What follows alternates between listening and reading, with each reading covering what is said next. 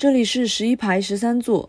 在我们的节目中，主播和嘉宾的观点言辞仅代表个人，对人或作品的品评是全然主观的，也是不含恶意的。如果您有不同的想法，欢迎在评论区里分享，对我们嗤之以鼻也是可以的。好的，声明结束，接下来是这一期的正式内容。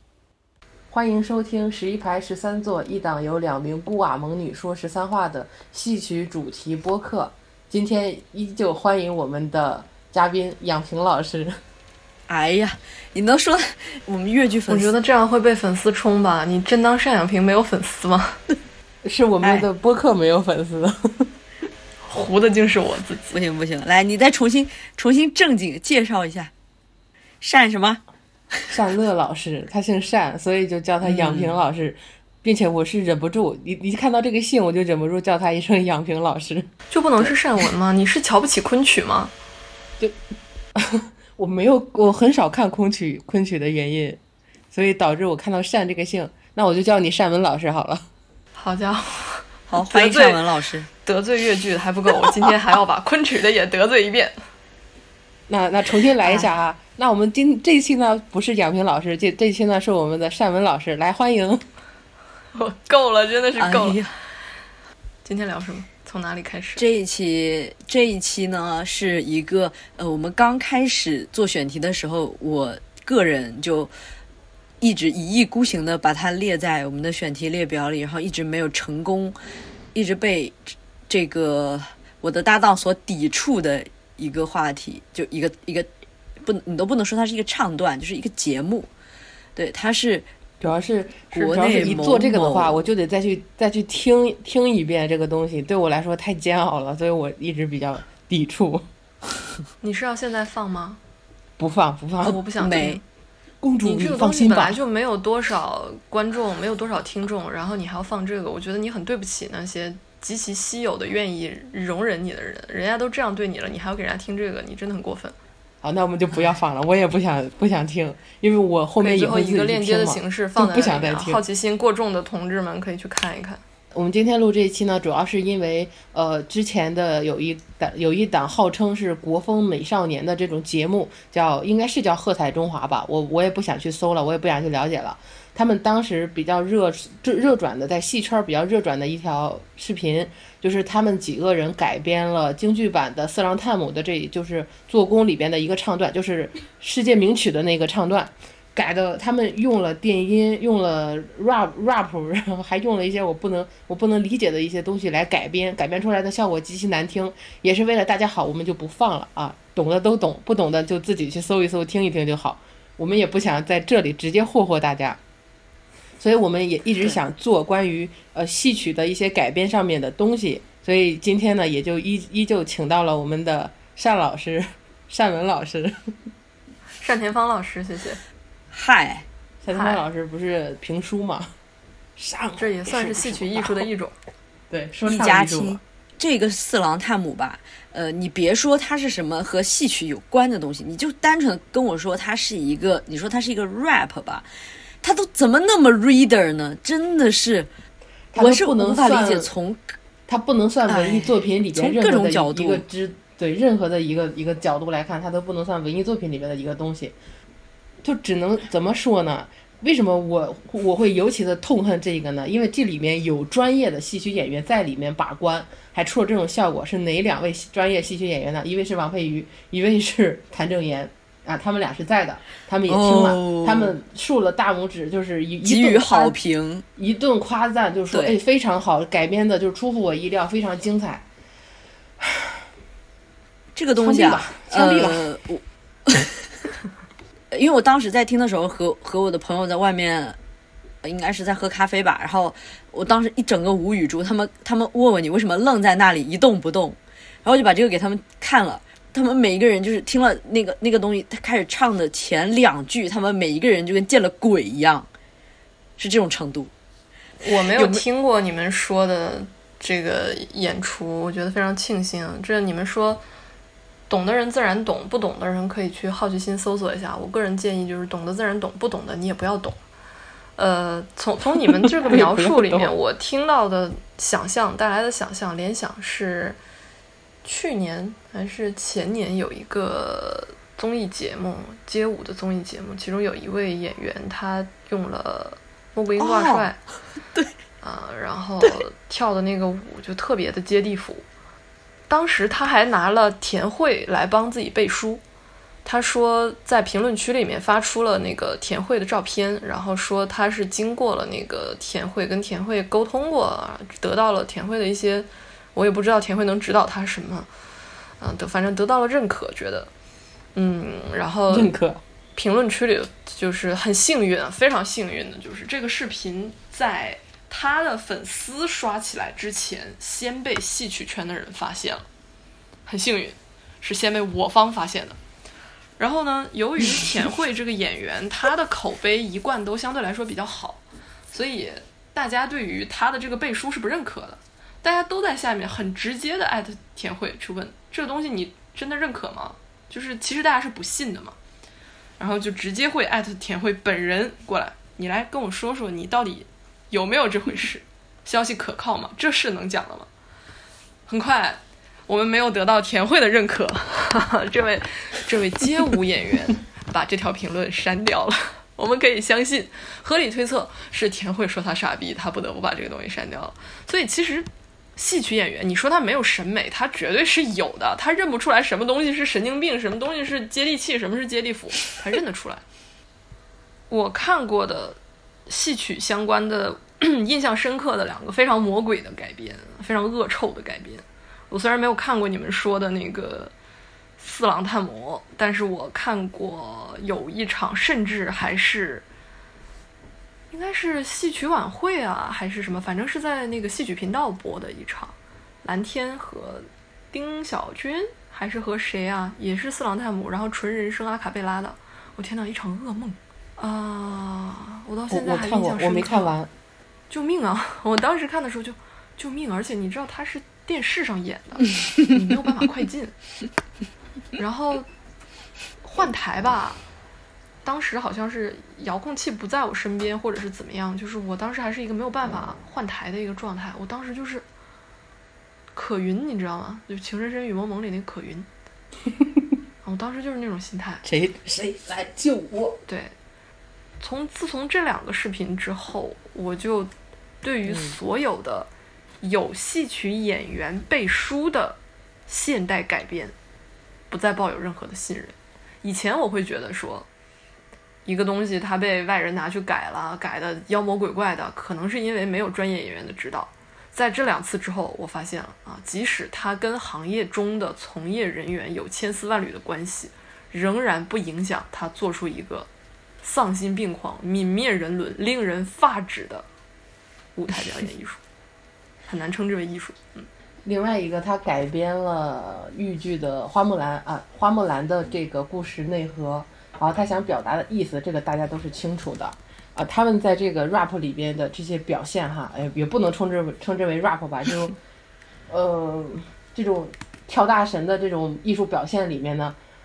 他们用了非常夸张的面部表情，呃，非常不礼貌的舞蹈动作，还有非常低俗、低级啊、下三滥的这种词，来去拆解掉了木花木兰本身要表达的一些意思，然后把消费主义加了进去啊，把对女生的一些外貌上的一些呃，这这叫什么外貌压力还是叫什么来着？反正也是加了进去的。他其中甚至有一段就是男一个男生在唱，就是说什么。弃妇从军，女子不如男。什么妹妹，你是你以为你能比的，你能比哥哥帅吗？啊，就这种唱，就这种词是直接写在里面的，并且唱了出来的。唱完之后呢，好像我记得这场小小香玉也在吧？啊，也是给予了很大的肯定。你先缓一缓。我的心啊！就 是就像夏老师说的，就是对，就这些艺术的改编。呃，对这有专业演员来背书的这种东西的这种信任度，那也是在这些演员和这些作品当中不断的被就被他们给磨灭掉了。我们也不会抱有任何期待，啊，也不会觉得有这些专业演员背书，我们就觉得这这些东西也会好。审美这个东西就很奇怪，他们可能也是因为收了人家的钱吧，不能不夸啊。但是在之前的一些改编的上面，他们会不会是不是应该给一些专业的建议，或者是让他们去知道哦，让你们这些小年轻知道这些东西它的内核是什么，你是不是应该说清楚，而不是去把这些乱七八糟的东西直接就堆到了这个东西里面，然后来给你演出，演完之后还得夸，我觉得很恶心，很低级。呃，有两种情况，一种是像你说的这样，就是演员专业演员对于一些妖魔化的改编坐视不理，这个情况肯定有，违心的去为了各种各样的原因吧，去说一些很正面的评价，这是这个情况肯定有。另外还有一种是我亲身有见到过的，就是虽然不是戏曲演出的时候，其他方面的演出也是有过，评委的评价是，哎，这个不错啊，确实是有很多的创意，但是。怎么怎么怎么怎么样？有很多但是在后面，但是这个但是最终是没有出现在第三方视角里的。所以你说小香玉也好，或者说是其他的一些艺术艺术家也好，他对于这种表演真的是完全认可的吗？可能他在现场并不是真的认可的，只是说我们看到的就是只剩下他认可的部分，这个也是有可能的。就像今天我在听一个播客，这个播客的主播他就。说了一个问题，就好像现在你生活中的各种各样的职业，都一定要被类似于被消费主义绑架，然后把它做成综艺、做成娱乐化的东西放到你的面前，做成综艺效果放你的面前，然后它这个职业和这这些东西才会引起大众的这个关注，这个感觉是差不多的。恶意剪辑和这个就非得要把它弄的这个狗血，它才。能有他的这个流量和收入这样的感觉，其实我觉得倒不至于说是这样，只是说，像我们之前说上一期我们提到过，说为什么有很多娱乐方式或者游戏、影视剧，他喜欢用跟戏曲去联动，他其实就是为了没有人能骂我，把自己摆在一个很高的地方。娱乐形式也是这样，就是我在娱乐中，只要我抬出了戏曲艺术，我就保证不会挨骂。反过来就是，我这个东西演的再烂，只要我说是娱乐效果，这个事情就可以接过去，不需要对质量有特别高的要求。这个是一种逃避的方式。你说现在的观众或者说是消费者，他没有办法去理解真正的高端艺术吗？没有办法去接受这些东西？其实我觉得不是。最近十年来说，或者说是再放大一点啊，十二十年来说，其实。人的大众的审美是一个总体来说应该是一个上升的状态，因为大家的受教育程度上升了，见到的东西也多了。按道理来说，从逻辑上来讲，应该是说我看的东西越多，我越容易辨别出什么是好东西。所以你说是消费者的审美，我们这届观众不行吗？其实我不认为。就像冯小刚说啊，这届观众不行，所以欣赏不了我，必须就愿意看一些很垃圾的东西。我觉得这锅不能让观众来背。制造内容的人，他开始去通过传播去做一些投机取巧的行为。反正只要我没有道德，你就绑架不了我；只要我不做好东西，你就拿我没办法。因为这样的一个思路，导致他认为我不管播什么，你都只能被动承受。因为他其实现在很多东西你没有办法去跟观众产生真正的反馈，观众的声音不重要。因为我所有做的再烂的东西，你也你都只能看，不是说你也看。因为艺术实际上是一种刚需，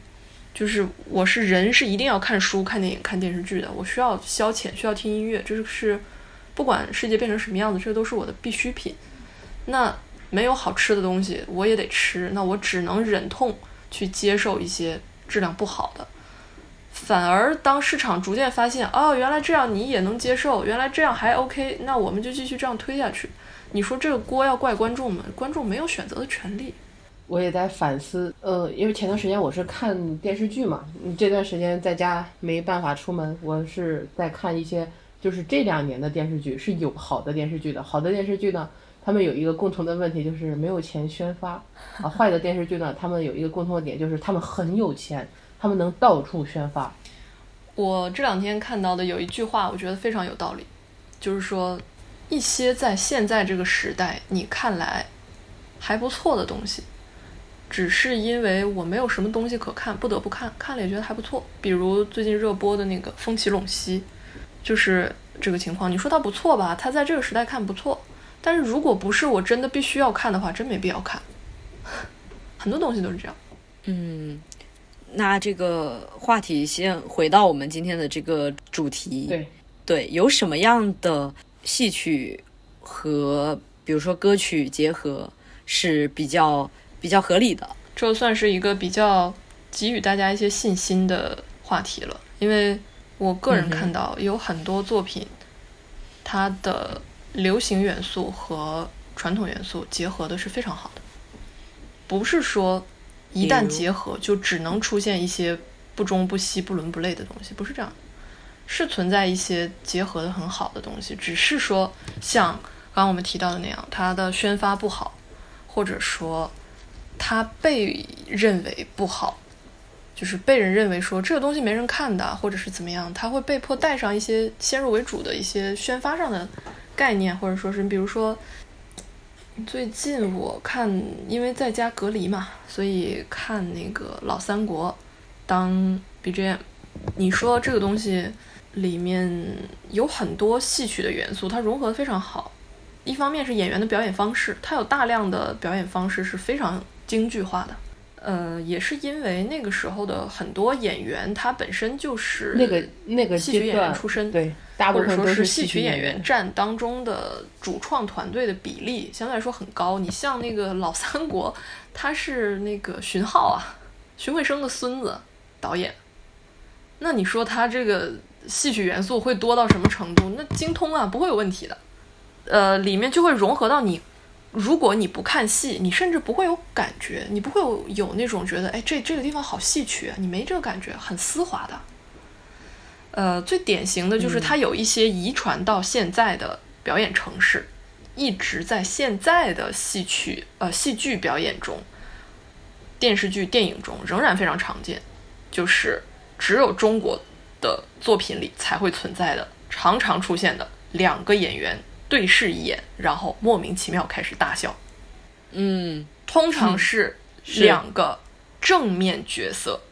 两个男性在想到了一个非常好的创意，双方达成默契、达成共识之后，对视一眼，开始哈哈哈哈的大笑。这是非常典型的京剧表演方式。哎，你不说我也没意识到耶。但是我们现在甚至不会感觉到，我们不会觉得这个东西是京剧舞台上的，你没感觉的，因为它融入的足够丝滑。足够常见，甚至如果我不提，很多人根本不会意识到，只有中国的电视剧里有这种笑法。你在好莱坞的电影里是不会有两个男主对视一眼然后开始大笑的，没这个事。那他就是非常典型的一个呃传统表演模式、表演套路融入到现代表演的，这是一种。然后就是你比如说老三国里还有的这个音乐，我们都知道老三国的音乐是古建芬老师。做的古建芬和主要是古建芬和王健两位都是女老师。呃，古建芬她是一个出生在大阪、成长在东北的人，她跟京剧基本没有任何关系，啊，跟戏曲不光是京剧啊，跟戏曲没有太大关系。但是老三国里有一段非常经典的 龙凤呈祥那一段，就是刘备去娶孙尚香的那一段，两个人在成亲的时候那一段有一个 BGM 是。子夜四时歌，现在那个后期做的时候，可以 BGM 就就啊带一下。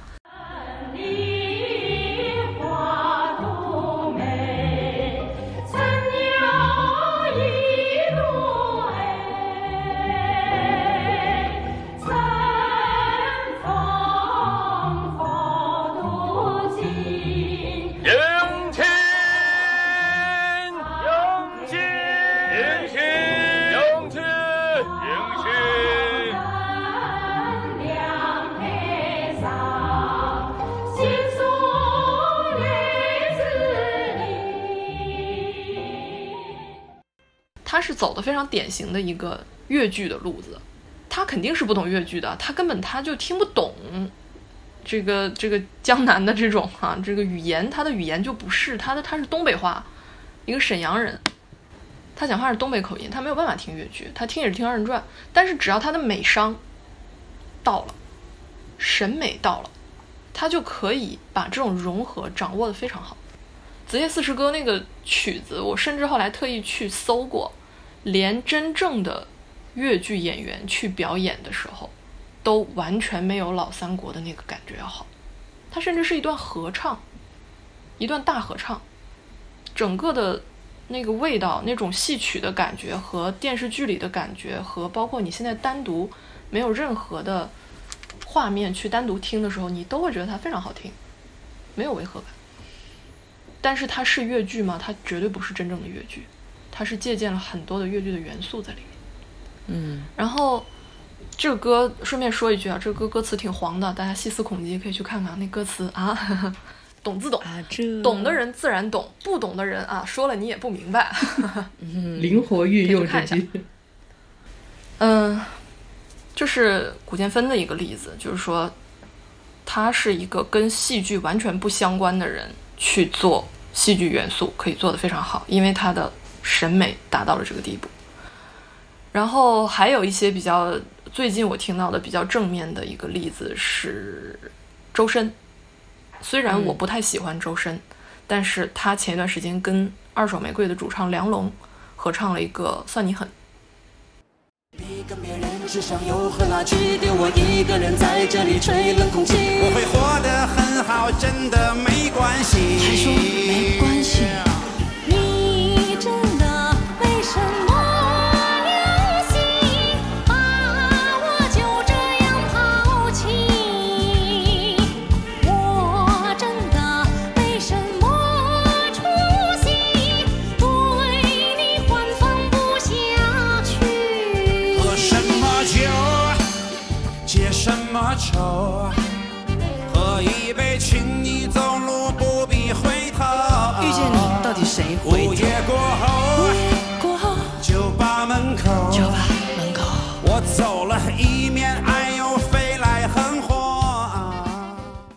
他在这个歌里面用了戏腔的元素在里面。周深是一个，据我所知，他是好像是学美声的吧，而且是乌克兰留学回来的，所以他跟戏曲更不可能跟二人转有任何的啊，不是跟二人转，对不起，说到梁龙就会想二人转。周深更不可能跟京剧有任何的直接上的关联，但是他在《算你狠》那一段，他用的也不是真的京剧，他用的只是戏腔而已，融合的很好。那美商他自己的对于音乐的理解，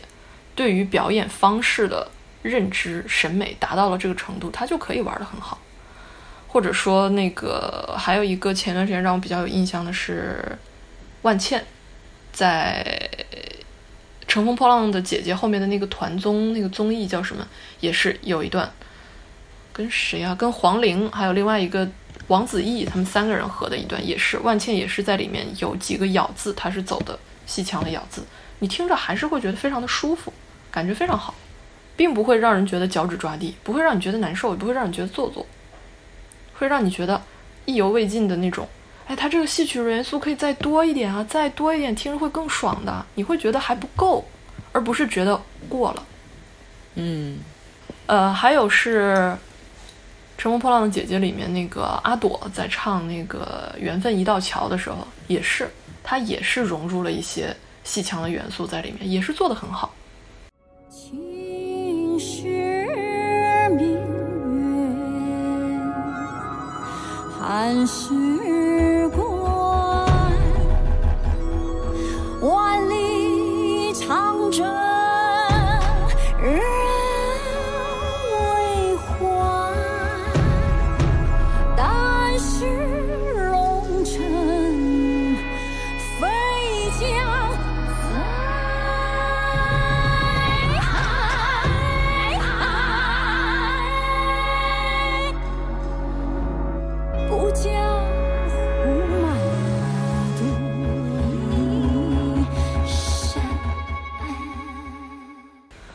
或者说那个霍尊，虽然他现在呃我也不知道他那个事情后续到底是谁对谁错啊。就是霍尊，我嗯对他最深的印象就是他以前刚出道的时候唱过一次《北京一夜》，他的《北京一夜》甚至连尖团字咬字都是错的，但是还是非常好听。他的那个整个的感觉是很好的。也是美伤到了，就姑且不去讨论霍尊这个人他为人怎么样，他的私德怎么样，但是他在这一首歌里，他的音乐审美是没有问题的，很好的。然后还有，呃，水平再高一些的，堪称艺术家级别的歌手，就是林忆莲的《再生再生恋》。夜照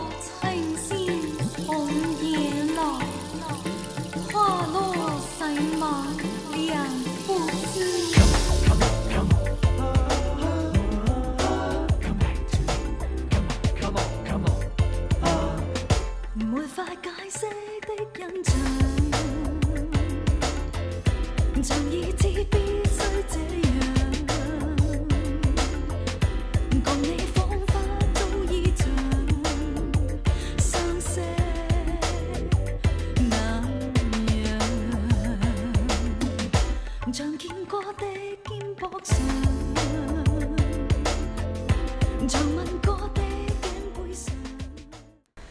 呃，林忆莲在《再生恋》最前面是有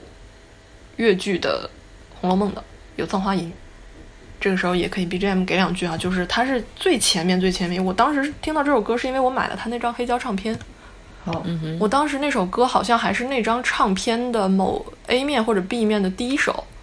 我一播出来，我人都傻了，我买错碟了吗？非常专业的唱腔和完全和越剧毫无关联的人和背景音乐啊、呃伴奏结合的很好，而且这个在我看过首页很多票友高票都是对于这一段的评价非常高。当然，好像林忆莲是有家里有一些那个越剧的渊源在里面的，她不能算完全的嗯她圈外人。呃，我听说他妈妈是越剧演员，而且他自己本身就生长在上海嘛，所以对于这方面应该也会比较深的了解，再加上家里有这个的关系，就是你的审美到了，熏陶的导致的也好，个人探索导致的也好，只要你能真正的去了解什么东西是好的，你去思考什么东西是好的，而不是说标新立异的，我就想要让我的音乐，让我的舞台中融入一段戏曲，我就需要强行插入一段戏曲。只要你不是这样想的，其实你完全可以把戏曲元素和现代元素结合的非常好。嗯除了唱腔之外，我们还能看到的一种典型的例子是二手玫瑰的梁龙。梁龙本身是一个二人转演员，呃，东北人嘛，所以他的音乐里，二手玫瑰这个乐队的音乐里，你可以听到相当多的二呃二人转的元素，比如说他们的很多代表作品里是有唢呐的，唢呐这种在基本上是北方比较常见的主主乐器吧，就是说你在在南方肯定也能听到，但是在南方它通常是以配器出现的，不会特别抢眼。但是在二人转或者说是某些北方剧种里，唢呐是很重要的一个乐器，重要程度可以跟呃京剧里面的胡琴相比。梁龙他是一个做摇滚的，他能够把唢呐这种经典的戏曲类的乐器融入的非常好。那你能说是因为呃，能说是是就是说戏曲本身是没有办法融入的？肯定不是的，只是说你能不能够找到一个正确的打开方式。一旦你的打开方式是对的，那这个东西会非常好听，融合的很丝滑。但是大部分的现在的演出是为了融入而强行融入。是的，你说，那、还有一个正面典型是屠洪刚，他的呃武生出身嘛，所以你看他在唱那个《霸王别姬》和哪个歌，反正就是屠洪刚有好几个啊，康熙微服私访记》的片尾曲，那个《五花马，乌篷船》那首歌也是，哦哦他把戏曲的元素融入的非常好。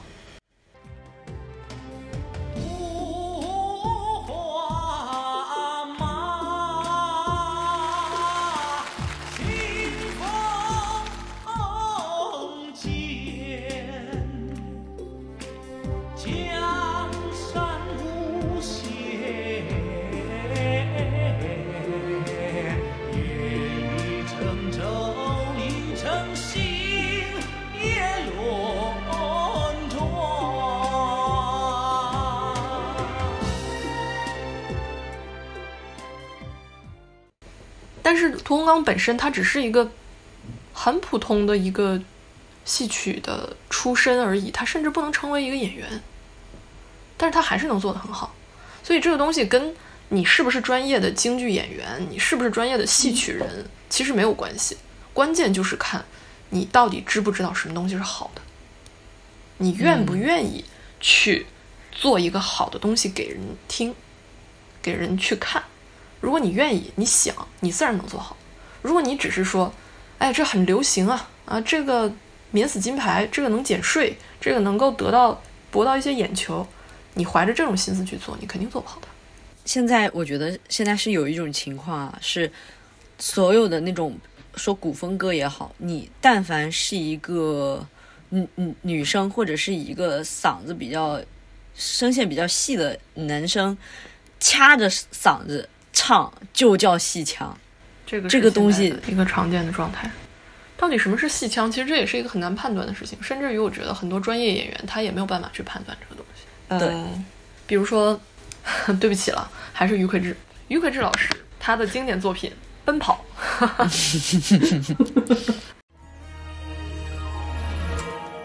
我们想环游世界，看奇迹就在眼前，等待夕阳染红了天，肩并着肩，许下心愿。随风奔跑，自由是方向，追逐雷和闪电的力量，把浩瀚的海洋装进我胸膛，即使再小的帆也能远航。于魁智他是不是一个优秀的京剧演员？那绝对是啊，没有争议的，他一定是非常优秀的京剧演员。那他能不能够把戏曲元素和流行音乐融融入好呢？流和音流行音乐元素和戏曲元素在于魁智的手中，在于魁智的嘴里，啊，那呈现出来的效果就是懂的人自然懂，不懂的人你说了他也不明白。还有，呃，我前两天在 B 站看到的，最近非常流行的那个《孤勇者》，哎呀，嗯，白金和廖昌永，那这两个也是拿得出手的艺术家了吧？歌唱家、艺术家了吧？白金嗯哼，也算可以了吧？对吧？那白唱出来金在的那是九零后演员里边已经算很好的了。对，就是白金已经算不错不错的京剧演员了，不是那种那个票友啊，或者说是爱好者呀，对或者说是那种沽名钓誉的那种人，八流演员啊，他不是，他是真正正统的演员，他评价算是不错的，有一些是很拿手的戏了。但是他的那个《孤勇者》，听完了之后，你会觉得白金唱的很好，那廖昌永老师唱的更是非常好。但是他们俩合在一起，我的天呐，噩梦啊！我都不知道什么样的人能有勇气把那首歌听完，听上去的感觉就是不和谐。嗯，就是没有融入进去。不是说你把任何一个东西加入戏曲元素，它就自然变好了。你再专业的唱腔，再高级的歌手，再高级的表演，再美的 MV 配配的画面，再火的歌，强行改编，天打雷劈。这就是你之前一直说的美商，就是你要有自己的判断力啊。对，就是要有去能自己的分判断力。辨到底什么东西好听，什么东西不好听。有一些人啊，他是有自知之明的，有一些人是没有的。你像于魁智老师就属于不太有自知之明的，对于自己的流行音乐、流行音乐审美啊，不太有自知之明，你这补充完整。没有贬低的意思，没有贬低的意思，就是说于魁智他作为一个京剧演员很优秀，但是他对于流行音乐的审美是很有限的。然后呢，白金也是同样的情况，他对于京剧上，他可能有他自己的想法，他的表演方式或者他的这个呃各种各样的这种努力啊、付出啊都有目共睹，可以得到很好的评价。但是在流行音乐上面，他们是确实是不行，或者说他们在非城市化的表演中是没有那么强的表演能力，或者说是理解能力的。所以这个东西也导致说我对于白金产生了一些判断，就是说我觉得可能最终他在京剧上所取得的成就也不会太高，因为一方面是他不像于魁智的那个时代有那么多非常优秀的呃老师去教他，他没有办法得到那么好的教育；另外一方面是他个人的艺术审美如果是这样的的话，那未来一定会在他的京剧表演上反映出来。就是他没有他自己认为的什么东西是美，那就很危险。如果说你在流行音乐上你找不到什么东西是美，你感觉不到什么东西好听，那你在京剧上其实也是一样的，你最终只会说盲目去模仿一些被大众已经认可的艺术模式，我拼命去学习前人，而不会有自己的创新，因为你其实不知道什么东西是好东西。窦小璇他是在跟有一个歌手有合作一首歌叫《弱水三千》，前面的话是窦小璇他是用非常专业的京剧唱了几句，后面是那那个流行歌手在唱，到结尾的时候应该好像是有两个声部的，他们同时在唱这些东西，但也不会觉得吵，因为这首歌本身就是那种淡淡的感觉，这个我觉得融合的还也算是比较好听的这种。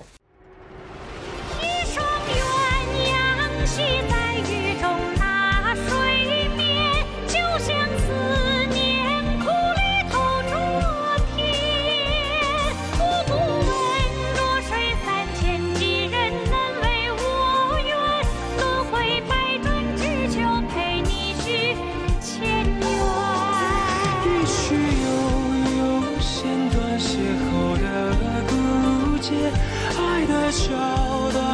要怎么写？那弱水三千，若能把那情深湮灭，前世亏欠我愿等来生再还。确实也是有比较好的这些融合，也但是绝大部分还是那种硬硬来的是比较多的，而且硬来的一般你就是在大家的审美里面，好像这种出现在我们面前的几率也是比较高的，所以大家就觉得只要出现了这个声音这个元素，那就是好的的这种观点，也就在这个时候被莫名其妙的就给植入了。有一些东西，如果你没有那么强的改编，或者说没有那么强的审美能力，你把你自己东西搞好也可以，就不要去强行融合。你如果你没有办法把握好自己，当然了，这些人他肯定是不知道自己把握不好的，呃，有很多都是他有这个自知之明，明白我只在京剧这一块有自己的想法，我就不去进行其他的改编。至于别人要怎么改编，我把这个事情交给别人。就是做自己有把握的事情，不要去露怯。比如说张军和王力宏的一些合作，就是他我只负责唱我自己的部分，至于流行那边怎么去融合、怎么去改变，让流行那边的人去做，我不去做这些改变的尝试，那你就会效果很好啊。最典型的就是那个康万生，康万生教他孙女唱那个唱那段京剧，那个铡美案的那一段视频，就是被很多人改编，有很多现代化的配器，配出来的效果很好啊。就是他还是只是唱他自己的东西，至于别人怎么去，一些大师、一些高手啊，一些很擅长玩流行音乐的人怎么把它变得流行，这是别人的事情，你不要尝试去改变，除非你对你自己的审美有非常足够的信心，否则的话，盲目的说我想去试一试，那是不行的。所有的尝试一定要建立在对自己至少要有七分把握的时候才去尝试。所以你看到说京剧这个圈子里，还我还是说京剧啊，因为其他的戏曲我戏曲那个戏曲我不是非常的懂。在京剧这一块比较典型的两个，我看来比较典型的两个改革人物、改革派的人物，一个是史一红，一个是张火丁。史一红的改革，他的一些尝试是建立在我去尝试一些新的新编戏，但是这个新编戏并不是尬编，而是我进行了非常大的甚至于颠覆上的改编。比如说他的那个《新龙门客栈》首演的时候，我去看了，当时花了多少钱啊？那个门票我当时特别后悔，花了六百八十块钱，特别后悔。我天哪，那什么东西啊！但是在我非常后悔的同时，那一天跟我一起去看戏的朋友、是从来没有看过京剧的一个朋友，惊为天人，觉得非常好看。哇，原来京剧是这样的，原来顶级京剧演员是这样的一个风采，一个舞台的魅力，一个外形也好，这个武打戏的这种动作程式也好，非常惊艳。然后从此开始逐渐去看京剧，最终现在已经开始看传统戏，开始可以去跟我说，哎呀，现在看来那个《新龙门客栈》很多改编真的是很大胆啊，也没有那么的那个好看了，怎么怎么样？那你说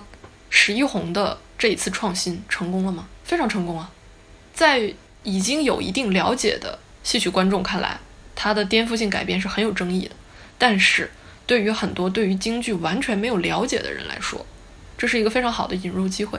这个基础也建立建立于史一红，呃，对，史一红还有另外那位那个大武生那位演员，他们俩有非常深的京剧基础和对京剧的了解，所以他们可以去做这种改编。但现在有很大一部分就是那种自己也就是对半桶水，但是他们很乐意去说啊，我要去做改编，我要去做颠覆，结果拿出来的东西就非常的效果非常差。所以改编可以，但一定要建立于你对它的认知、你对它的了解和你自己已经对这些东西的一些概念已经到达一定高度之后，你再去做改变，否则你这些东我都已西是不经能成立的。大概能感受到所指的一些范围在哪儿了。就是说，所有的改编的尝试，包括我们现在提出的一些正面的例子，都是他在自己的领域已经有了很深刻的理解。不能说他在自己的领域已经成为艺术家了。你像周深或者说霍尊这种人，你不能说他是艺术家，但是他在他自己的领域里已经有了属于他自己的想法，他有余力去加入一些其他的元素了，他才开始创新。所以创新一定是要建立在我把我自己的本职工作已经搞定了的情况下，有余力了的情况下，我才去进行一些创新，而不是说我做了很多年，我在我自己的本职工作方面一直做得很一般，不如我试试做点别的吧，能不能一炮而红？那是不可能的，我可以断定这是不可能的。像为什么我们说白金他没有成功，因为他在京剧这一块儿的成就不过如此，他没有成为一个真正的京剧艺术家。他就开始去尝试，我做点别的吧，那是不行的啊。至于于魁智是怎么翻车的，那是他的事。但是白金是有这个情况，然后包括刚刚我们提到说非常成功的另外一个改呃新编戏，不能说叫新编戏吧，就是说创新式的人物张火丁，张火丁也是这样，他自己的这个老戏《锁麟囊》啊、《春闺梦》啊、《黄山泪》啊这些老戏，他已经完全没有问题了。很多很多年以前就已经富有余力了，他才开始去尝试。我弄一个程派的《白蛇传》，我弄一个江姐啊，江姐虽然最后没有成功，但也不能算失败啊。我弄一个《霸王别姬》，它也是在建立在把我自己程派艺术搞定了、玩通了、玩透了的情况下，才去尝试一些其他的东西进去。他有他自己的想法，所以他可以。很成功的《白蛇传》程派《白蛇传》可以说是近些年来所有呃新的戏里面唯一立住的，真正说是常可以常演、经常在舞台上见到的。剩下的这些新编的、改编的，这个这个派的那个、那个派的那个，什么京剧版的这个、京剧版的那个都没有成功的。然后你说，呃，张火丁去尝试他去唱那个改《霸王别姬》，也是建立在我。以前的东西我都已经搞定了，这这张试卷我已经可以考满分了，我才去做附加题。嗯，你不能说基础的东西我都还没有打打好，我就开始去尝试一些更高级的，把另外一个东西引入进来。你有这个能力吗？你就开始引入，你这不是糟蹋东西吗？你既糟蹋了京剧，也糟蹋了流行音乐。流行音乐听上去是没有京剧那么珍贵，那么。高级那么高雅，虽然京剧也不是什么高级的东西，但是流行音乐你也不能这么糟蹋吧，对吧？有的时候我们会觉得说，哎呀，这好好的京剧融入了流行音乐，糟蹋了京剧。哎呦，人家流行音乐的粉丝还觉得你糟蹋了流行音乐呢。你这让我想到了那个荀派叫什么来着？挺漂亮的那个姑娘，她之前呃跟他们他们她自己的那个团里边改的《西游记》里边的那段，应该是白骨精那段吧。她在里面加了一段流行音乐，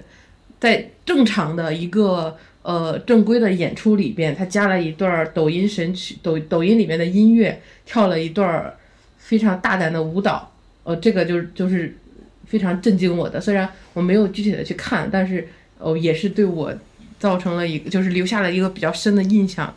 但我已经忘了它叫什么了。它虽然很漂亮，就这种东西其实非常多，呃。所以说，现在戏腔也好，融入的不成功，经常被嘲笑、被批评。不是说大家不接受传统艺术，大家不是不能接受传统艺术，是不能接受你自以为自己在搞传统艺术。呃，还有很多戏腔，包括就是说戏腔和古风嘛，这两个元素是经常一起出现的。古风也是这种情况，经常是你连现代的白话的歌词。都还没有搞清楚，你就去尝试古风，尝试用文言文去表达东西，那你出来东西不伦不类是活该呀？为什么别人一些大佬去搞一些古风，就真的能有那个味儿啊，能有那个感觉？你连白话的东西都还没有搞定，你就去想搞定传统的、经典的、更难的、离我们历史上更遥远的东西，那不现实。连的的的都分不清，对啊，的连这个的地的都搞不定。的，对，你就去想尝试去搞古风然后呢，你最终出现的结果是什么呢？你最终出现的结果就是歌词你没有搞定白话文，你就去尝试古风，翻车了；唱腔没有搞定流行音乐，你就去搞戏曲，又翻车了。然后就两个翻车的东西混在一起，用一个糟糕的唱腔去唱一个糟糕的歌词，那你唱出来的是个什么东西啊？最后肯定会招人笑话，会招人骂的。最后最后还要拿我在弘扬传统艺术来做背书，做免死金牌。对，传统艺术在这种情况下就成了一个免死金牌，成了一把尚方宝剑。你敢说我这都已经不是免死金牌了，是尚方宝剑。就我如果用了古风和戏腔，你如果批评我，我就可以砍你，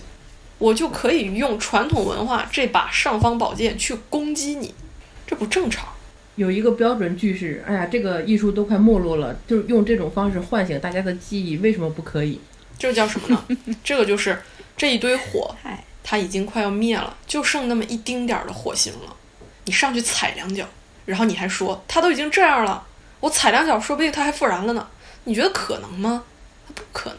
你那个不是拯救传统艺术，你是去毁灭传统艺术。别人在传统艺术上面加柴火，你是直接提着桶水就过去了。对，你说你在捍卫传统文化、捍卫国粹、捍卫任何的这个东西，其实你没有捍卫它，你在毁坏它。这个就跟我们还是上一期我们说的那样，就是它不是在弘扬传统艺术，它是在用传统艺术的剩下的最后一点点的火星，最后一点点的热度去弘扬他自己。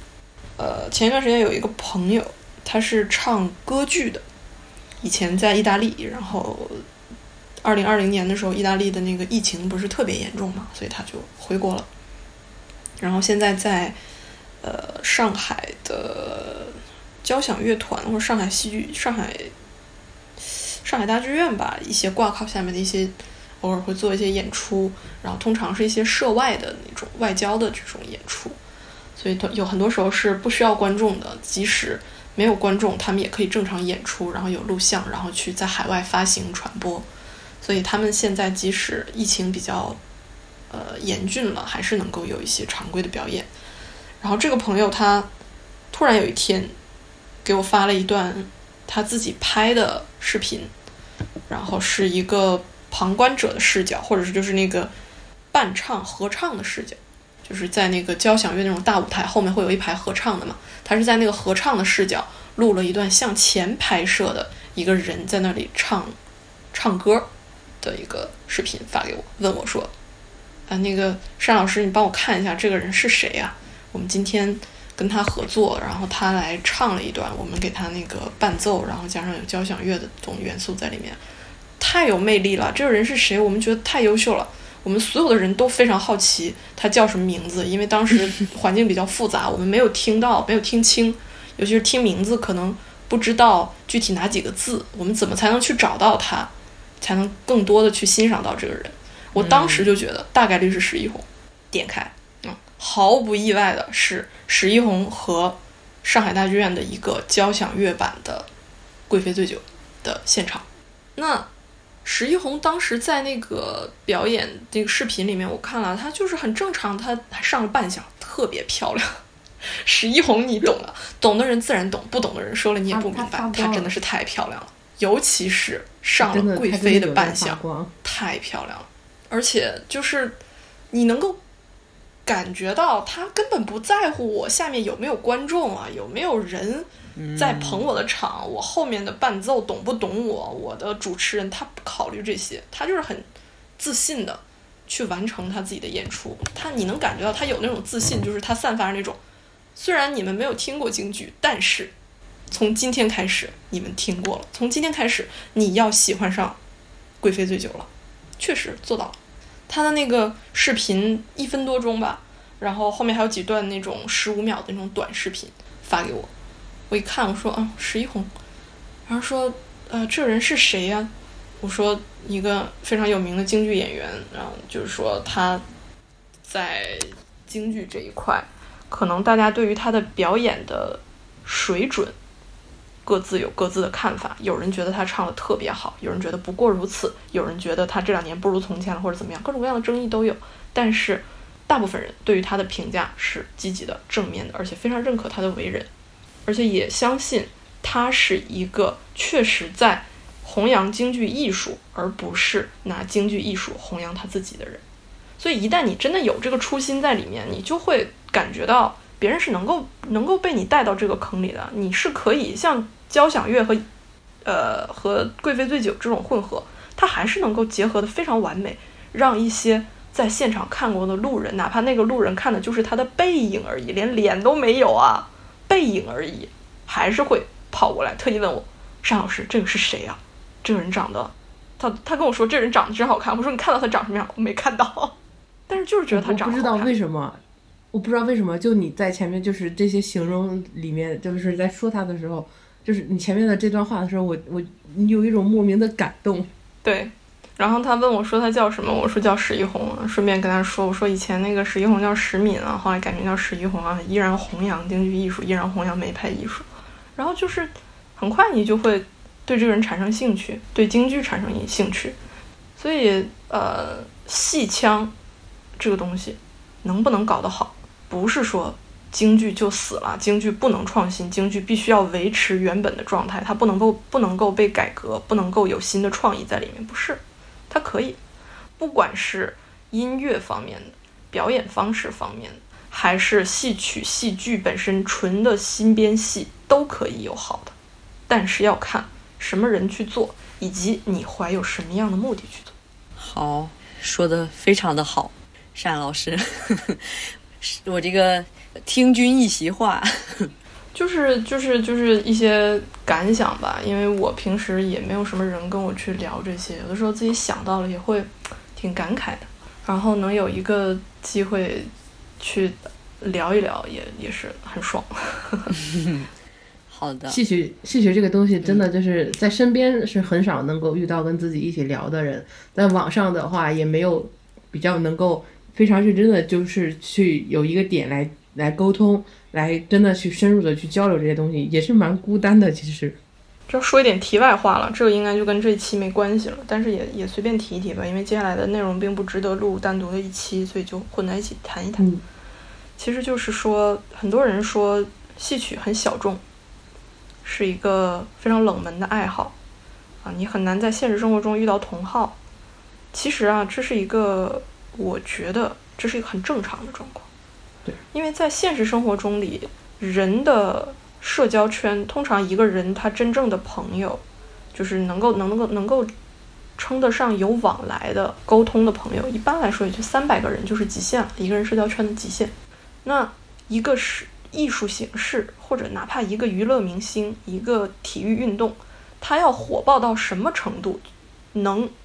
火爆到每三百个人中就有至少一个人喜欢，这不现实啊！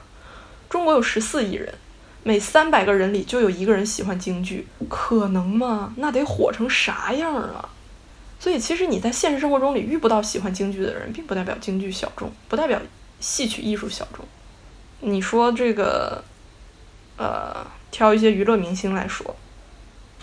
易烊千玺火不火？火得很。你现实生活中里有多少易烊千玺的脑残粉啊？就是天天能让你明确知道他喜欢易烊千玺的粉丝，没几个。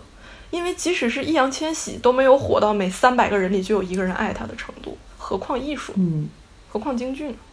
然后我经常听到有人说，京剧的戏曲艺术已经这个被时代的浪潮要淘汰了，要怎么样？听上去你确实会有这种很孤岛的感觉，确实会觉得好像这个世界上没有多少人喜欢这个东西。其实你不能这样去讲。我之前也看到过，有一些朋友和我聊过，就是说你像，比如说钢琴，它是一个足够大众化的、足够为人所知的艺术形式了。那么，请你告诉我，有钢琴频道吗？交响乐足够大，有交响乐频道吗？没有吧？有这个每个地方有省级的交响乐团，但是有专门的交响乐大学吗？也没有。然后你说这个围棋、象棋这种东西，它也没有科班的组织、科班的什么。但是谁会问你说，哎呀，这个围棋是不是要失传了？啊，象棋是不是现在没人会了？是不是再过二十年这象棋就要灭绝了？没人问你这么蠢的话，只是因为戏曲它并没有那么落寞，所以才会有人问戏曲是不是灭绝了。当它真的要灭绝的时候，你不会听到这句话的，不会有人问你的，它默默的就没有了。茅塞茅塞顿恰恰是因，为它有。热度，它还有相当大的观众，所以才会动不动就会有人问你：哎呀，他是不是不火了？哎呀，他是不是不行了？你像什么样的人会被问这个某某某艺人是不是过气了？比如说周迅会被人问他是不是过气了，因为他是周迅，他才有人会问。有人会问你，呃，我我我说谁过气了，我都想不到他的名字，就是你不会意识到他默默的就消失了。嗯哦，对，是的，是一个经常会被问他是不是要灭绝的东西，说明他没有任何灭绝的风险。哎呀，精彩。然后就是你你说有人会问说那个，嗯、这个这个这个看戏的都是老头老太怎么怎么样啊？其实我觉得这个也挺头疼的，因为现在很多戏曲的这个卖票啊，他都不线下卖票了。你觉得那些八九十岁的人他买得着票吗？那是什么人坐在戏台下面六丁六甲？神和鬼吗？还是人？还是这些他能够使用正常的现代化的年轻化的购买方式的年轻人，他走进了剧院，是一样的。而且甚至我是对于这个是，就是说，完全否定它的灭绝的可能。我承认它现在的这个艺术水准不如过去了，但是你说它会不会灭绝？其实嗯其实其实你这么说的话，我就想说，为什么有些团啊，他卖不出去票，不好卖票，他有没有考虑过自己的平团里人的平均水平呢？你记不记得之前咱们有一个朋友，他买了一张《白蛇传》的票，兴兴致冲冲跑去看了，结果发现好像除了他以外，全部都是赠票，唱的非常的难听，这是他第一次看戏经历，所以就是在大家在一直在说为什么没有人看的时候，也麻烦有些团呢，真的是把演员的水平也提高一下，真的是很难听，有的人真的。哦，对，而且还有一个还有一个毛病，还有一个问题，就是你说的这种情况，通常出现在就只有发生了这种情况的剧团，他才会喊为什么没人看戏？我吃不饱饭了，你们怎么不看戏了？嗯，越 是水平差的，他越这么喊。对，你也没见石一你像谁最喜，欢抱怨现在年轻人不愿意看戏了呢？谭正岩最愿意抱怨。对，你看石一红，他怎么会有这种困扰呢？谁从来不批评年轻人不看戏呢？张火丁从来不批评年轻人为什么不看戏，对吧？对呀、因为谭正岩他确实需要思考一下，为什么年轻人不看他？因为凡是有点正常消息渠道的，都知道谭正岩的戏不能看，所以不去看他。只有那些老头老太太不明真相的倒霉蛋去听他的戏，听完了后悔了，下次不去了。还有老头老太太都越来越少了。还有还有那种就是他完全不不听戏，到最近听说他最近看过一些片段，觉得不错，哎，发现这个谭正岩在我们这儿演出，哎，我虽然不知道他是谁，我去看看吧，啊，这种人也会受这种上这种当，但但凡是对这些东西有点了解的，他也会知道这个人没有什么可看性。所以，所以他也在一直在找，哎在在想着，在想着，哎呀，我们应该去多吸收一些没有看过戏的年轻人。对，你是应该吸收这种人，因为只有只有这种人，只有这种人才会来听你。你但凡你他就是一点逼数都没有，就这种状态。所以就是，就像咱们前面说的，就是越是自己水平差的人，越觉得没有观众。真正水平高的人，人家已经不在乎这些。你看，像李胜素，他到现在他呃不不算没有疫情的情况下，他正常放票也是会被抢的一个状态啊。他怎么不去说？哎，没有年轻人，他台下全是年轻人。嗯，我今年体验最深刻的就是，我今天今年有一次差一点被人把票抢走，从手里抢走，都已经撕破了。我是二月四号晚上，那天晚上是北京冬奥会开幕式，哦，嗯对，咱们本来是年初四。本来是白天还约着说要一起看那个的，然后你突然说，哎，你你买了张票，你是你说要去做把黄牛把它卖了，然后我那天晚上买的是伍子胥，谁的伍子胥？王佩瑜的伍子胥。说实在的，我不是冲着伍子胥去的，我冲的是刺王僚去的，因为那天晚上那个刺王僚是安平吧？安平，安平，嗯，非常值得对我那。天晚上是冲着安平去的，当时买了票，然后呢，买票的时候不知道它恰好跟那个开幕式是同一天，然后那天天寒地冻的大年初四，呃，我跟那个家人在家里，大家都是想要一起看一下开幕式，所以也想感受一下那个气氛，我就说要不我去把那个戏票退了吧，毕竟这个王佩瑜实在也没什么好看的，不值得以放弃这个开幕式。我就说我去把这个票到这个戏院门口卖掉吧。到了戏院门口，我碰到了第一个黄牛，听说我要出票的时候，跟我出的价格是一百块钱，两张票。我当时那个票面的价格是两百六的票，两张连坐，他想要一百块钱收掉。我当时想的就是，我判断了一下啊，因为他可能也是看着我是一个人啊，一个女的自己拿着个票，大晚上的去，他可能觉得我可能是赠票，别人给的，就是欺负我不懂行啊，上来跟我说一百块钱，我把这两个票收了吧。你这个京剧现在也没什么人看啊，就还是那一套。我心里想，我说你放屁啊！这个再怎么说也这个伍子胥本身就是好戏啊，伍子胥这戏怎么可能说两张票两百六的票两张，你管我要一百块钱我卖你，我还不如自己去看呢。我感人肺腑的发言，我就进去了，往前继续走。然后第二个黄牛跟我说两百八啊，两张票两百八，这个时候已经翻了一倍多了嘛。我想了想，应该不至于，我还是想不想出给黄牛，我就是想给这个真正想看的人他自己去看，哪怕我不要钱，我送给你都可以，只要你不是黄牛，我免费给你都可以。然后就是这个时候又出来了一个黄牛跟我说五百块钱。我一想，我这两张票总共才这个两百八乘二嘛，总共也就这个五百五百出头，跟我说五百块钱收啊，我也五百块钱收，我也不亏了，也行，已经在考虑要给他了。然后这个时候后面来了一个中年男性，带着他的老父亲，颤颤巍巍的在北风中问我：“你是出票吗？”啊，我说是的。我说你是进去看戏的？我说是啊。你说你看着我黄牛有带我这么大岁数爹来买戏买票的吗？我说想也是啊。那个你要是自己进去看的话，这票我给你吧。他说那不行，我给你钱吧。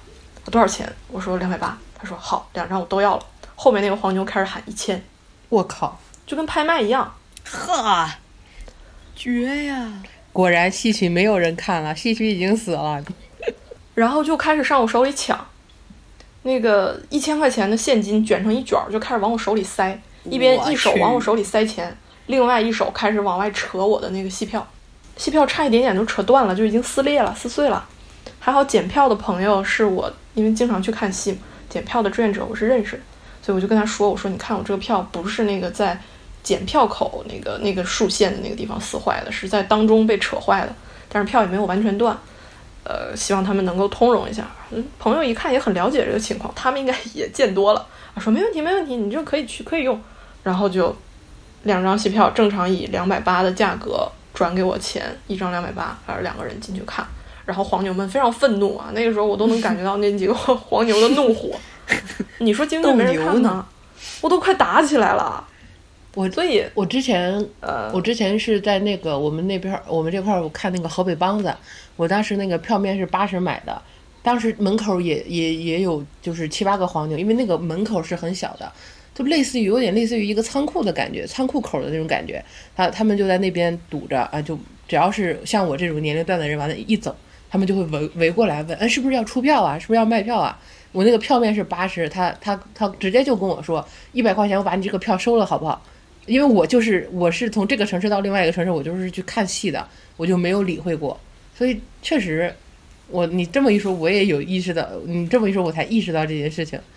对，就是其实大部分人会觉得说黄牛收戏曲类的票是降价收，实际上不是的，真的不是。因为如果这个票不值钱，门口连黄牛都不会有的。然后你像那个呃一些大佬啊，史一红啊、张火丁啊、李胜素啊，包括一些偶尔过来跑码头的，像林科呀、呃杨赤啊这样的这种演员，他跑到上海来卖票，他的票价都是很敢要的，无所谓，有人买单。我到现在那个前两天翻我的朋友圈的时候，还翻到一张二零一九年的截图，是张火丁首演《霸王别姬》的时候，北京那场，闲鱼上的价格是多少钱？五位数啊！一张，京剧门票，张火丁等一会儿我可以把那个图发给你。张火丁就真的很正常，他的票黄牛价真的很离谱。丧心病狂！我当时求爷爷告奶奶托人买啊，买不到。我当时张火丁的那个戏票的预算，我当时给他的预算我是三千块钱一张，买不到。妈呀！我我们之前就是去大连看他《春闺梦》的时候，就有一个男的跟我们聊天，他说当时是在张火丁是在北京演什么的时候，呃，他当时呃那个男的他是很后面才得到这个消息的，当时那个票就已经没了嘛，他当时才得到这个消息，他就是说碰碰运气吧，他当时给到的那个预算啊，也差不多就是三千左右。他就说能买就买，不能买拉倒啊！就我就碰碰运气。他结果他就是三千八百块钱买到了一张非常非常后面的票，他当时都觉得太值了，捡了一个大漏，三千八百块钱。就是这样的，就是说任何行业啊，其实都是就是吃不饱饭的，永远只有最底下的那一层人他吃不饱饭。任何一个他的这个艺术水准到了那个位置，你在任何行业里都是没有问题的，你血赚，放心吧。那今天这一期节目就也聊了非常多，非常感谢单老师，令我们大开眼界。今天跟单老师聊天非常的开心，茅塞顿开，有了很多不一样的角度。客气客气。这期节目的内容就到这里结束喽，感谢您的收听。如果觉得我们节目还不错的话，订阅、关注、评论和分享给你的朋友，都是对我们莫大的支持。下周二上午十一点，我们再唠。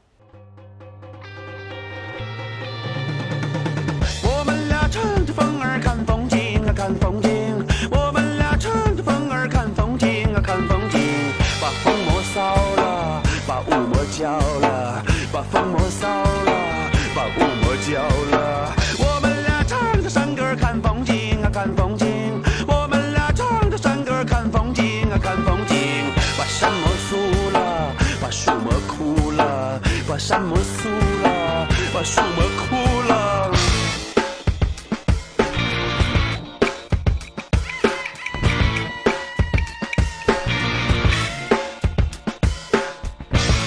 前半夜夜夜，我想你，睡不着觉。一更你呀，越过花墙啊，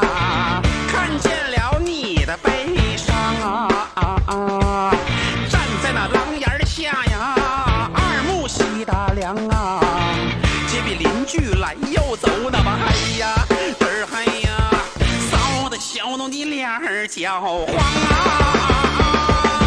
二更你呀，敲打窗棂啊，这这情郎你莫高声啊。下地开开了门儿啊，你笑脸就把我迎啊，一把拉住郎哥的手，那么嗨呀。